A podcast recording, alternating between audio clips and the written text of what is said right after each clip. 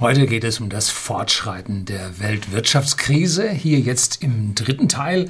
Und wir wollen mal ein bisschen tieferen Blick in das Finanzgeschehen werfen und mal gucken, wie weit wir denn schon so sind, wie weit wir noch vom Ende entfernt sind und was uns jetzt demnächst dann erwartet. Bleiben Sie dran.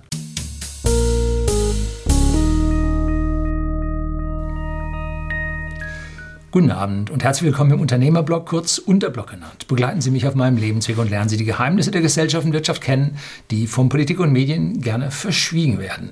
Nun, heute ist Donnerstag, der 9.4. und der DAX steht auf ja, 10.500, hat sich so die letzten zwei Tage über 10.000 gehalten. Der Standard Poor's 500 stieg gestern auf über 2.700. Bitcoin hat die 7000er Marke wohl jetzt gut durchbrochen. Im Hintergrund sehen Sie von der Plattform kraken.com so ein bisschen den Bitcoin-Kurs laufen. Mal schauen, ich habe das mal so aufgezeichnet vor wahrscheinlich schon über einer Woche. Die Kurse sind da noch ein bisschen niedriger. Und äh, hat die 7000er Marke durchbrochen. Momentan stehen wir bei 7300. Und Gold ist auch wieder hoch auf 1650 Dollar je Unze. Alles gut, Wirtschaft läuft weiter. Äh, Arbeiten denn schon wieder alle? Können denn die Firmen diesen Shutdown überleben? Wie kann denn sowas passieren? Wir sehen eine der größten Wirtschaftsunterbrechungen, die man sich vorstellen kann. Und reicht es aus, dass China jetzt wieder produziert und alles wird wieder gut? Was ist mit den anderen Branchen? Da fällt mir so ganz spontan Tourismus, Luftfahrt, aber auch Luftfahrtindustrie, Airbus und Boeing. Ja, Einbußen ohne Ende, äh, Kündigungen von Aufträgen bis in 2023 rein, Hotels, ja, Autoindustrie auch, Maschinenbau, Elektroindustrie, ja, aber auch der ganz normale stationäre Handel. Brauchen wir alles nicht, trotzdem Börse aufwärts, alles gut. Oder nimmt die Börse die kommenden Erholungen immer vorneweg? Man sagt ja, die Börse ist so 60 bis 90 Tage der wirtschaftlichen Entwicklung vorneweg. Und die Banken, die Deutsche Bank hat sogar wieder auf über 6 Euro geschafft. Also da ist Hoffnung in Sicht, oder? Also irgendwie ist es für mich, diese ganze Situation ist nicht real. Denn Regierungen, die FED und die EZB haben in Summe 9,2 Billionen. Eine Billion sind 1000 Milliarden. Und eine Milliarde sind 1000 Millionen. Und unter Millionen können Sie sich vielleicht was vorstellen. Aber diese Zahlen, da tut man sich dann doch schon etwas hart. Durch die ständigen Wiederholungen werden sie nicht besser. Wenn Sie sich überlegen, dass Sie im Tausender-Bereich Steuern bezahlen, da müssen Sie sich überlegen, wie viele Menschen es braucht, um diese Gelder zu erwirtschaften. Nee, das sind Schulden. Das sind alle Schulden. Ähm, allein Deutschland hat 1,35 Billionen Euro jetzt mal so locker gemacht. Ja, wir haben es ja. Haben wir es? Nein, eher nicht. Dieses Geld erscheint ja nicht aus dem Nichts, sondern es wird gedruckt von der EZB und es wird auch nicht wieder im Nichts verschwinden, sondern es bleibt da. Und da so viel Geld auf einmal da ist, wird es die Währungen beschädigen. Ne? 2008 lief das Geld ausschließlich in die Finanzindustrie. Da stotterte der Motor der Finanzindustrie, die Banken haben sich gegenseitig nicht mehr vertraut und die Häuslebauer-Kredite, äh, die faulen, das war alles intern in der Finanzindustrie. Das wurde dann äh, verwettet und drauf gewettet und oben nochmal auf das Ergebnis der Wette gewettet. Ähm, so. Das ist aber eine ganz andere Situation. Wir haben bereits im September am 12., zwischen dem 12. September, da war die EZB-Sitzung und am 18. September 2019 war die FED-Sitzung. Und dazwischen hatte sich die Situation im Interbankenmarkt schon wieder zugespitzt, dass die Kredite zwischen den Banken nicht mehr funktionierten. Die glaubten sich schon nicht mehr. Da war wieder irgendetwas faul. Und dafür gibt es dann Überbrückungskredite äh, von der FED, die über Nacht gegeben werden, weil sich die Banken über Nacht selber nicht mehr Geld verleihen, sondern das auf Null gestellt sehen möchten. Und diese Repo-Credits, die wurden äh, ja, auf 75 Milliarden Euro täglich damals eingestellt. Und wenn man genau zuschaut, so sind sie jetzt auf 500 Milliarden Dollar täglich. So, da hat man also, ich gebe Ihnen unten dann auch die Quelle für diesen FED-Artikel oder Artikel über die FED äh, an. Er ist vom 17.03., also schon eine ganze Weile her. Ähm, das heißt, wir sind jetzt in einer Situation, wo die Banken untereinander sich schon überhaupt nicht mehr glauben. Ähm, dies wird kaschiert und dem Bürger nicht erzählt. Und das Vertrauen im System war schon im September 2019 angeknackst. Weil sonst wären ja diese Repo-Kredite über Nacht von der FED nicht ausgegeben worden. Ne? Also das war schon mürbe. Und die EZB hier macht es nun auch nicht anders, weil die Banken sich hier auch nicht mehr trauen. Und so eine Übernachtpleite mit ausstehenden Krediten würde also die ganzen Dominosteine alle zum Fallen bringen. Und wir haben da eine sehr, sehr gute Erinnerung dran. Äh, Lehman-Pleite. Als Lehman Brothers in den USA draufging, hat unsere KfW, unsere Staatsbank, ähm, 350 Millionen an die Lehman überwiesen. Ja, macht man halt so, ne?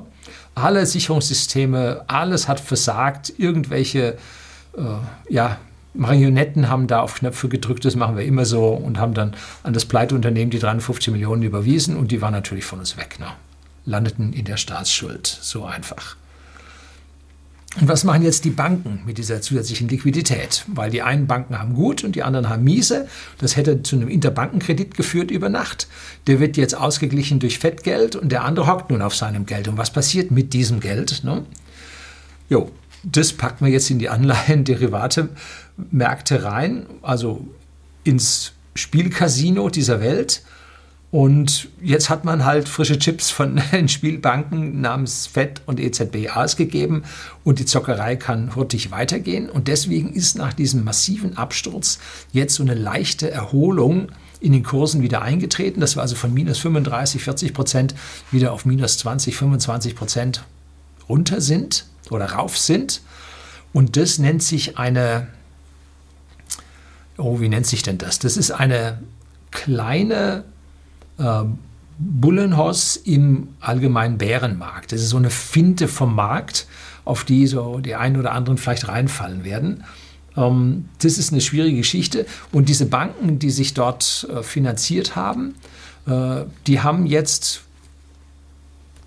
roundabout 130 Milliarden Dollar Cash-Reserven zur Seite gelegt um eben mit diesen Cash-Reserven, wenn es dann wieder runtergeht, dann günstig ihre Aktien nachzukaufen.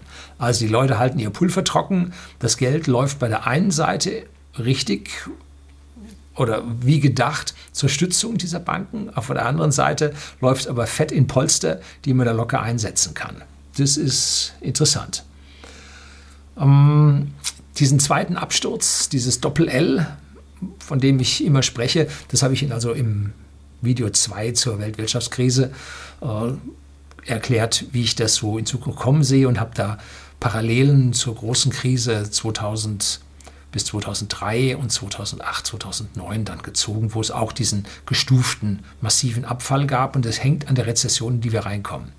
Zuerst gibt es den Absturz wegen fehlendem Vertrauen, dann warten alle Leute ab und dann merkt man, aha, die Rezession kommt und dann stürzt es nochmal ab. Also jetzt müssen wir warten, bis diese Rezessionszahlen kommen und dann, zack, fallen die Dominosteine. Vorsichtige Anleger parken ihr Geld im Gold und deswegen zieht im Moment der Goldpreis wieder an. Beim nächsten Absturz kann der Goldpreis auch wieder ein Stück weit fallen, weil die Leute dann noch mehr Geld brauchen, um Aktien zu kaufen. Dann werden sie mit dem Gold, äh, das werden sie versilbern und mit dem Erlösen werden sie Aktien kaufen. Das wird den Goldpreis unter Druck bringen und der wird sich dann nachher wieder erholen und sogar wahrscheinlich viel, viel höher steigen als jetzt, weil dann es irgendwann ans Währungsversagen geht und da müssen wir halt dann schwer aufpassen, welche Währung hier äh, versagt. Nun, wie lange geht die Party weiter? Wie lange hat die Kapelle noch auf der weitwunden Titanic gespielt?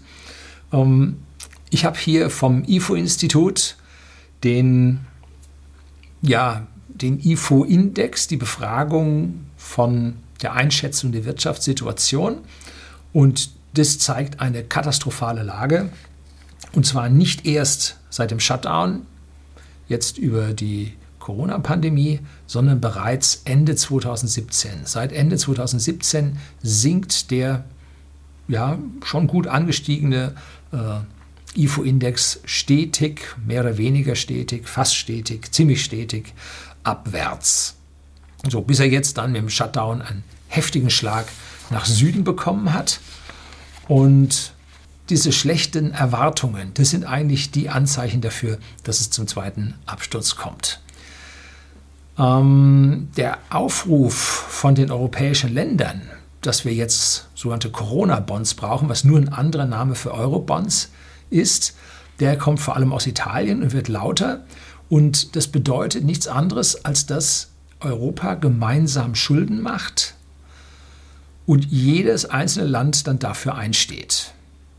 Das ist so, wie wenn Sie als Ehepartner eine Immobilie erwerben oder in einen Überziehungskredit in, auf Ihrem Konto gehen und beide haben unterschrieben, dann streiten sie sich ums Geld, lassen sich scheiden und jeder von den beiden Partnern ist für die gesamte Schuld zuständig, nennt sich gesamtschuldnerische Haftung. Und genau das bedeutet Euro-Bonds und Corona-Bonds. Wenn jetzt also eines dieser Länder pleite geht, die anderen müssen zahlen. Das heißt, wir Deutsche stehen für die Schulden und die Staatspleite der Italiener gerade. Das darf nicht passieren. Das ist der Ausverkauf von Deutschland. Und äh, ob dann bei uns das Parlament, was die Haushalts, Haushaltshoheit hat, ob das dann dazu zustimmt und wenn es dazu zustimmt, dann wäre es mal Zeit, sich hier nach einem gewissen Exit zu überlegen. Ne? Und die Gelder, die jetzt der Bund ausgegeben hat, wer soll die bezahlen? Nun, zur Finanzierung schlägt die SPD einen Vermögensschnitt von 5% vor. Das heißt, wenn Sie jetzt Ihr Leben lang mühselig geackert haben, äh, zur Seite gelegt haben, nicht auf Urlaub gefahren sind, gespart haben und jetzt Ihre kleine Wohnung für 200.000 Euro am Stadtrand einer Metropole haben, so müssen Sie für dieses abbezahlte Wohnungsstück dann 10.000 extra an Steuern bezahlen. Nennt man natürlich nicht Steuern, sondern Schnitt, wird damit nicht besser in der eigentlichen Aussage. Auf Bundesebene sind Vermögensteuern nämlich nach Bundesverfassungsrecht nicht zulässig, sondern nur über die Länder. Äh, wenn es dann hier irgendwelche Abstimmungen gibt, dass es also einen Vermögensschnitt auf Bundesebene gibt, auch hier wieder ganz großes Anzeichen dafür, dass es äh, mit unserem Staat zum Ende geht. Die Weltwirtschaftskrise wird unsere Schwellenländer auf der Welt ganz massiv treffen. Einmal wütet in den Megacities das Virus besonders, aber noch schlimmer sind die, ja, die Auswirkungen auf den unterbrochenen Welthandel, weil diese Schwellenländer vor allem Geld aus den entwickelten Ländern ziehen, weil sie preiswert produzieren und wir im Prinzip diese preiswerten Produkte nehmen. Dafür produzieren wir Hightech und dieses Hightech geht zurück in die Schwellenländer in Form von Werkzeugmaschinen, in Form von Hightech-Gütern, von Autos und so weiter. Und das ist jetzt Welthandel, der im Win-Win miteinander arbeitet. Und wenn nun diese Schwellenländer massiv getroffen werden, dann haben die keine Überschüsse mehr und können uns nichts mehr abkaufen. Das heißt, unsere super tolle Hightech-Industrie, die hängt dann da aber auch unser Tourismus. Es gibt Aussagen, habe ich nicht überprüfen können, kann ich mir vorstellen, dass es stimmen, dass allein 5% des Bruttoinlandsprodukts der Schwellenländer aus dem Tourismus stammt. Hm? Das heißt, im Moment hocken sie in einer fünfprozentigen Rezession, weil wir nicht kommen. Und wenn das sechs Monate anhält, dann hat man schon mal zweieinhalb Prozent weniger BIP aufs Jahr bezogen. Und dann stellt sich die Frage, ob wir nachher wieder sofort super das Reisen anfangen oder ob uns selber nicht hier ein bisschen Geld abgeht, weil man uns hier zur Kasse bittet. Ähm, also die Bürger, die was haben, werden zur Kasse gebeten und dann haben sie weniger und können weniger auf Urlaub fahren und machen dann Urlaub auf Balkonien oder irgendwo vor der Haustür. Äh, dann sinkt es bei denen noch stärker ab. Ne? Und da muss ich Ihnen die Frage stellen, unsere Tourismuskonzerne stehen kurz vor der Pleite und ob die dann in Zukunft nicht noch weniger in diese Entwicklungsländer für Hotels und sonst was oder äh, Schwellenländer für Hotels und sonst was bezahlen, ist die große Frage. Da wird dann auch angefangen und gesagt, nö, also die 80 Euro fürs Zimmer kriegst du nicht mehr, 55 ist das Maximum, was wir zahlen können. So, also auch da ist also eine Rezession in den Schwellenländern ganz massiv vorherzusehen und wird auch, kurzer äh, am Ende, die ETFs oder am Rande die ETFs von diesen Schwellenländern ganz massiv treffen. Ja, mit dem Rückgang des Weltbips geht es dann auch den deutschen Luxusautos, die wir in die Welt exportieren, an den Kragen. Fertigungsmaschinen werden nicht gebraucht oder kann man sich dort nicht leisten. Elektroanlagen kann man sich auch nicht leisten. Wir sind zwar nicht Exportweltmeister, aber wir haben im Verhältnis zu unserer Volkswirtschaft so ziemlich den höchsten Exportanteil der Welt. Und dieser hohe Exportanteil von uns wird jetzt zur Achillesferse, was unsere Volkswirtschaft am meisten treffen wird. Das ist es. Die Nachfrage, der Nachfrageeinbruch aus der Welt ist das, was uns am meisten treffen wird. Dann sinken also damit die Gewinne weltweit von allen Firmen. Das heißt, auch die Dividenden gehen zurück. Und dann sieht man, die fundamentalen Daten von Q2 äh, werden schlecht sein. Und so wie man erkennen kann, dass Q2 besonders schlecht ist und dass die Dividenden nicht bezahlt werden können, dann werden Aktienkurse wieder sinken dann können die Spekulanten sich nicht mehr gegen die fundamentalen Daten durchsetzen und dann wird das zweite L dann durchrauschen. Tja. Ähm, zusätzlich sinken natürlich von den Ländern auch die Steuereinnahmen, weil wenn die Wirtschaft nicht mehr so läuft, die Steuern hängen an den Gehältern und an den Gewinnen, wenn das nicht mehr so dolle läuft, sinken denen die Steuereinnahmen weg. Das heißt, entweder sie müssen höher verschulden, was den Ländern nicht gut tut, weil es ihre, ja, äh, ihr Rating massiv untergräbt, oder aber sie müssen staatliche Transfers reduzieren, was wieder den Konsum behindert, was wieder äh, die Wirtschaft niederhält. Eine, eine Todesspirale, in die wir uns da rein begeben, das ist schlimm wird. Ne? Dazu kommen dann noch die staatlichen Mehrausgaben für die Sozialkassen. Die werden reichlich und fett werden. Unsere Arbeitslosenversicherung kann nie das jetzt zu bezahlende Kurzarbeitergeld stemmen. Das geht nicht. Auch die Entlassung vieler Mitarbeiter vorzeitig in die Frührente wird also auch unseren Rentenkassen zusetzen. Und die bekommen ja jetzt schon 100 Milliarden Zuschuss jedes Jahr aus dem Steuersäckel. Ähm, und dazu kommen jetzt noch die Lasten aus dem Gesundheitssystem, was da auf die Allgemeinheit niederbricht. Und das kann der Staat sowieso nur mit Schulden bezahlen. Vorerst, das wird dann zu höheren Beiträgen führen. Äh, und diese höheren Beiträge bringen wieder weniger Geld in die Taschen der Bürger, der weniger für Konsum ausgeben. Sie merken, ne? Und dann nicht zu vergessen die Arbeitslosenversicherung. Äh, Wenn es die Firmenpleiten jetzt tatsächlich mehr und mehr kommt, mehr und mehr zum Vorschein kommen, dann wird auch diese Arbeitslosenversicherung dann auf Staatszuschüsse angewiesen sein. So.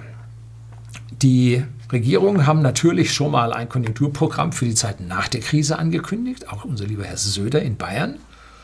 Und wenn man unserer Kanzlerin Glauben schenkt, dann hat die in einer Rede gesagt, dass das dann natürlich ein Anschub für den die Bekämpfung des Klimawandels sein wird, der momentan leider etwas zurückstehen muss.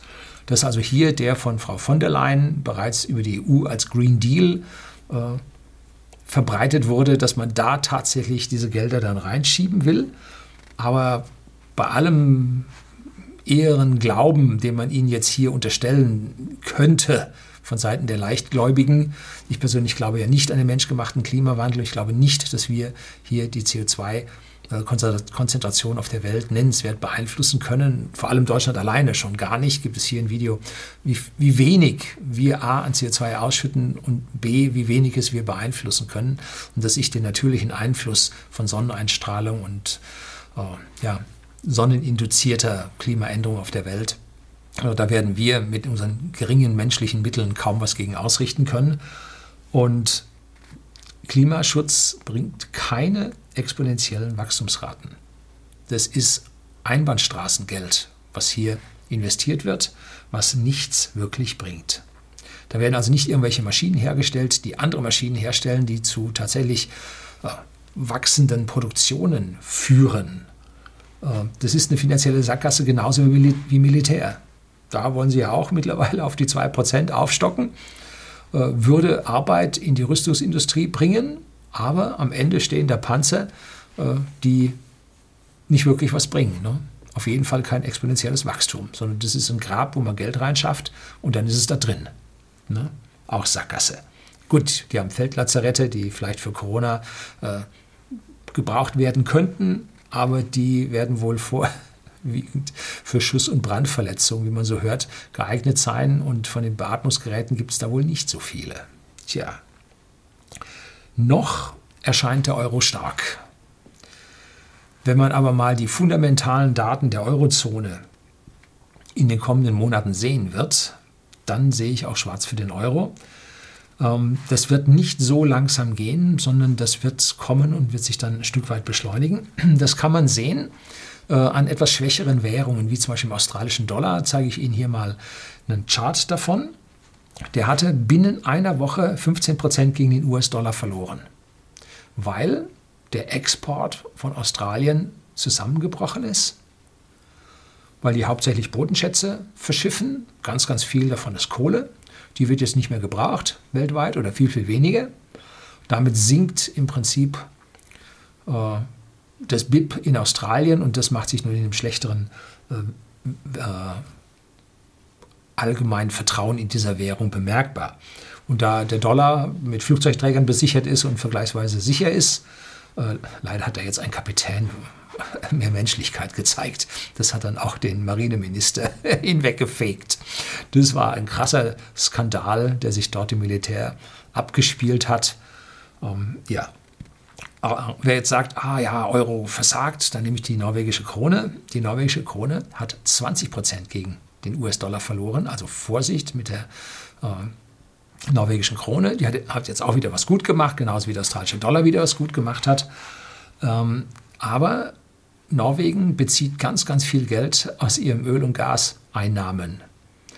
Und wenn die Weltwirtschaft lahmt, dann lahmt auch dieser Verkauf. Momentan OPEC-Plus-Länder, Plus steht da für Russland und Norwegen. Ähm, da werden die Förderkürzungen heute, ich kann es also noch nicht in das Video hier mit reinnehmen, ähm, ja, beschlossen werden, um den Preis des Öls etwas, etwas höher zu bringen, wieder höher zu bringen. In der Zwischenzeit wurde jeder Tanker, der noch nicht ganz untergegangen war, wo die Pumpen das Wasser da rausgebracht haben, äh, mit Öl gefüllt. Die Frachtraten sind aufs Dreifache explodiert, weil diese Tanker alle so klein sind und dort dennoch Kosten verursachen. Äh, hat alles voll gefüllt und jetzt quillt die Welt über vor gefördertem Öl und keiner nimmt es ab.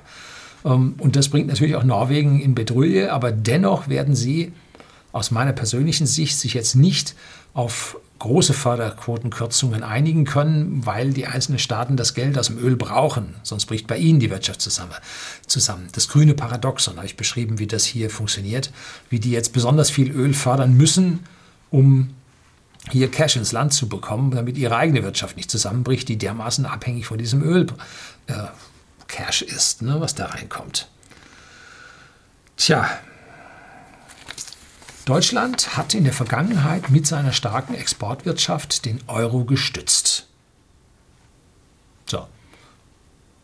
Oder sagen wir ganz Europa gestützt. Aber es ist klar erkennbar, dass der Euro gegen den US-Dollar verliert. Und da blende ich Ihnen hier mal ein Bild ein, wo Sie sehen können, wie es von 1,55 runter auf 1,09 gegangen ist. Und das seit 2008. Seit nämlich klar war, dass die Eurozone viel schlechter aus der Krise rausgekommen ist als die freiheitlich denkenden USA. Und jetzt beträgt der Verlust bereits 40 Prozent des Euros gegenüber dem Dollar. Und wenn der Euro dann mal von der globalen Finanz in Frage gestellt wird, dann kann es wie beim australischen Dollar oder beim, äh, bei der norwegischen Krone ruckzuck nach unten gehen. Und da sehe ich dann kein Halten mehr. Ne? Weil wenn der letzte große Gläubiger, nämlich wir, aus der EU, aus dem EU-Zahlertopf ausscheiden, weil es uns auch so schlecht geht, dann steht auch die Währung sehr schnell vor einem Ende. Das ist eigentlich die Gefahr und eigentlich die Kernaussage hier aus meinem dritten Video zur Weltwirtschaftskrise, dass der Euro wirklich auf der Kippe steht. Das sieht jetzt nicht so aus. Und die EZB hat da locker Milliarden, äh, Billionen rausgezaubert.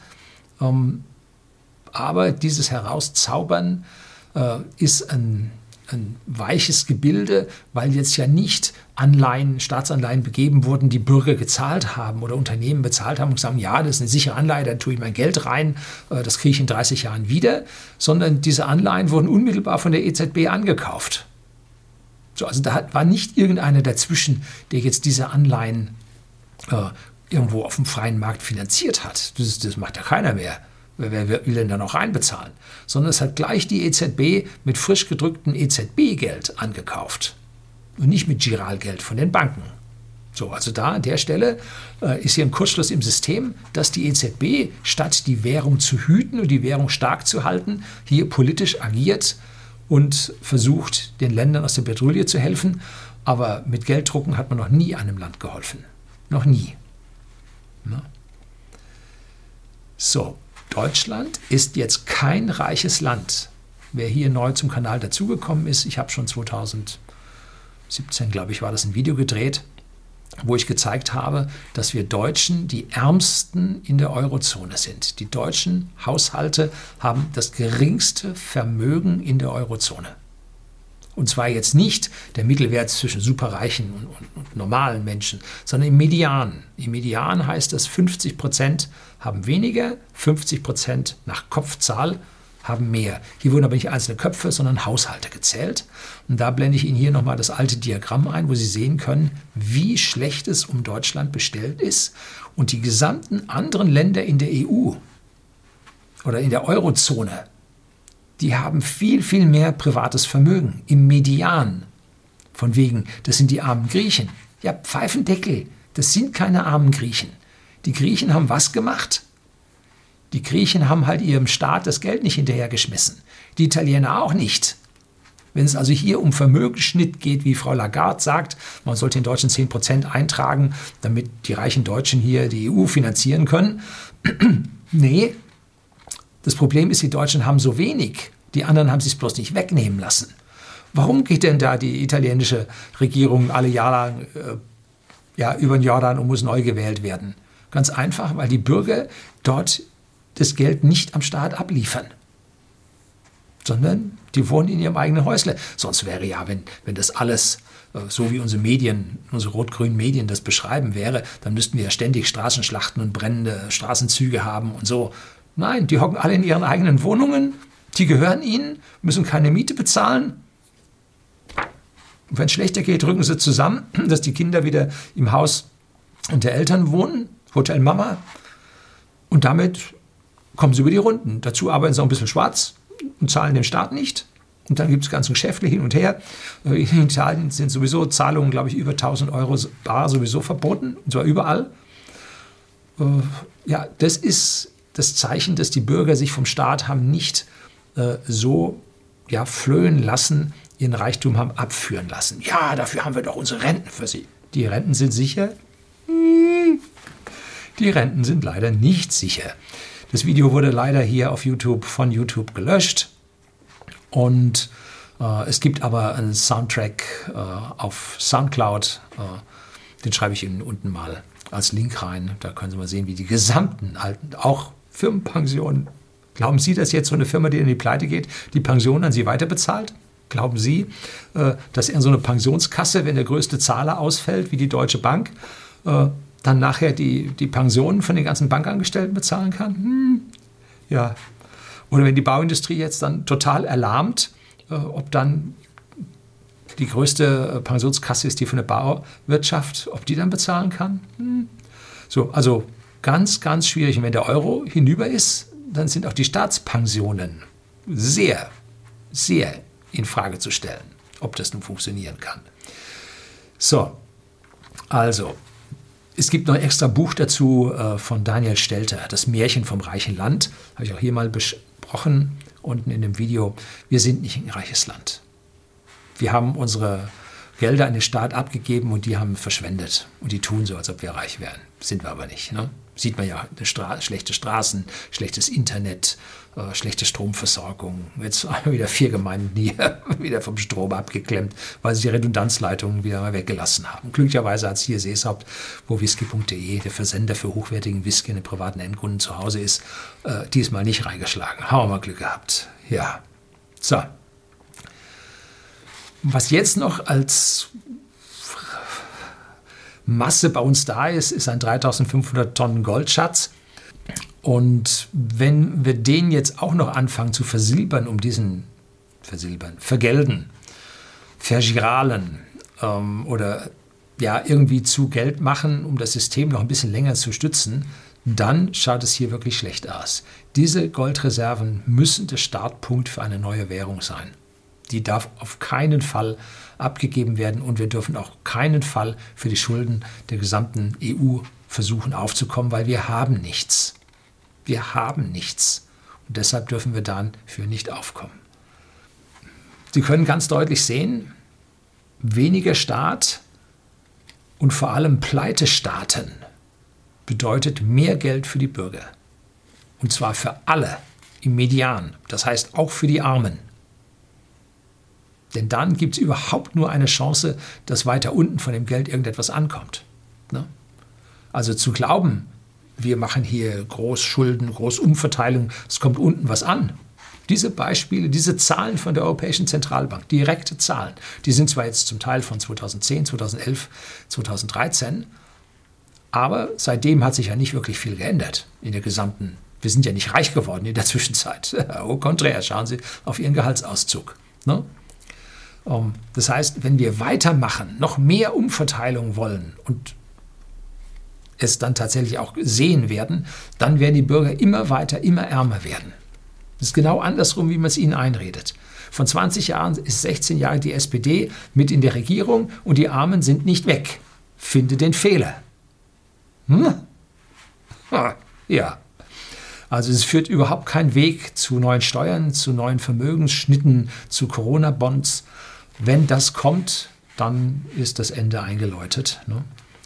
Und jetzt langsam kommen ja die ersten äh, äh, Insolvenzen auf uns zu, so wie äh, Kaufhof Karstadt oder German Wings. Die anderen haben wir ja vorher schon gesehen, diese, diese Steakkette und Maredo oder so ähnlich hieß die und das andere hieß Viviano, nein, irgendwie so, diese Burgerbrater. Ähm, da gibt es jetzt so eine kleine Entwarnung, so um den Bürger ein bisschen einzulullen, denn das sind keine Insolvenzen, das sind Schutzschirminsolvenzen. Ja, was soll denn da der Unterschied sein? Ich nenne das einfach nur Konkursverschleppung. Denn wenn man jetzt zusätzliche Gelder ausgibt, die hier einen zusätzlichen Kredit geben mit einer Staatsbürgschaft, dann hat sich ja am gesamten Unternehmen nichts verbessert. Nein, es hat sich die Schuldenlast erhöht. Es nimmt zwar ein anderer das Risiko auf sich, der Staat, aber dennoch äh, hat die Schuldenlast sich erhöht. Wie will ein Unternehmen, das also kurz vor der Pleite stand, jetzt durch die Krise in die Pleite kommt, wie will das später eine höhere Schuldenlast bezahlen? Erschließt sich mir nicht. Also kriege ich nicht auf die Reihe, wie das funktionieren soll. Ne? Lassen wir uns überraschen, welche Unternehmen da noch auf uns zukommen. Eins sehe ich also ganz deutlich, Lufthansa. Tui. Ähm, Deutsche Bank sehe ich dann auch. Ähm, die Frage ist, können sie sich über die nächste Quartalsbilanz noch retten oder nicht? Auch Daimler und Volkswagen sehe ich sehr, sehr schwierig. BMW hat einen größeren Privatanteil mit 42,5 Prozent oder so von der Frau Klatten mit drin, also einen großen Ankeraktionär. Ähm, die mussten allerdings, die ist ja auch gewaltig investiert in anderen Bereichen, die musste letztlich mehr BMW-Aktien dann zur Sicherheit hergeben, ähm, weil einfach der BMW-Aktienkurs so weit gesunken war, dass die Banken gesagt haben, also die reichen jetzt nicht mehr als Sicherheit, es muss ein bisschen mehr geben. So, das heißt, auch da läuft intern in diesem Imperium die Verschuldung, dass also auch bei BMW das nicht immer so golden dann aussehen wird. Ja, Familie Klatten hat sich dann ein gutes Stück weit von der Automobilindustrie schon in andere Industrien und andere Geschäftszweige mit ihrem Geld, ich sag mal, gerettet oder bewegt, sodass ich dann am Ende ein, ja, ein über den Jordan gehen lassen eines zukünftig unrentablen Unternehmens ich mir dann durchaus in so einer großen Krise dann noch vorstellen kann. Also auch BMW sehe ich als nicht so sicher an. Äh, der Aktienkurs von BMW geht äh, nicht parallel, aber schon sehr ähnlich zu Daimler abwärts, aber hält sich immer noch ein bisschen besser und sinkt nicht ganz so stark wie Daimler, wo halt nur ein äh, Ankeraktionär, ja, wo kein Ankeraktionär da ist und der größte, Geely mit 9,8 Prozent, äh, noch nicht so wirklich stabilisierend wirkt. Und dann wurde gefragt, ja, warum kauft Geely nicht den Rest von Daimler? Und da gab es die damalige Antwort, ähm, weil es das Billige gibt. Jetzt muss man nur warten, bis die völlig am Boden liegen. Und dann sagt Gili, ich kaufe den Rest. Das ist die gute und große Chance. Oder aber der Staat mischt sich da wieder ein. Ob das besser wird, wir wissen genau, wo der Staat drin ist, schlechter. So, das soll es gewesen sein. Das ist so ein bisschen der Ausblick, äh, was jetzt so auf uns zukommt. Das ist ein bisschen arg schwarz gemalt. An jeder Ecke geben Sie auch Chancen und Gelegenheiten für den Investor. Wenn Sie Ihr Pulver trocken haben, der nächste Absturz äh, bietet sich für äh, neue Aktienkäufe an. Ähm, Wenn es dann aber so richtig beim Endspiel in die Verlängerung geht, dann wird die ganze Sache doch sehr heiß und man weiß nicht, wer hier vom Platz gestellt wird äh, und wessen Investment da äh, gleich mit drauf geht. Also die Zeiten werden interessanter, die Zeiten werden turbulenter, sie werden schwieriger und äh, sie müssen sich ein bisschen Stoizismus angewöhnen. Kommt demnächst mal ein Video Leben wie ein Vulkanier mit dem Stoizismus eine kleine Buchbesprechung und ein bisschen Fatalismus. Also Sie müssen da zu lernen, zu leiden, ohne zu klagen. Ja. so, das soll es gewesen sein. Herzlichen Dank fürs Zuschauen.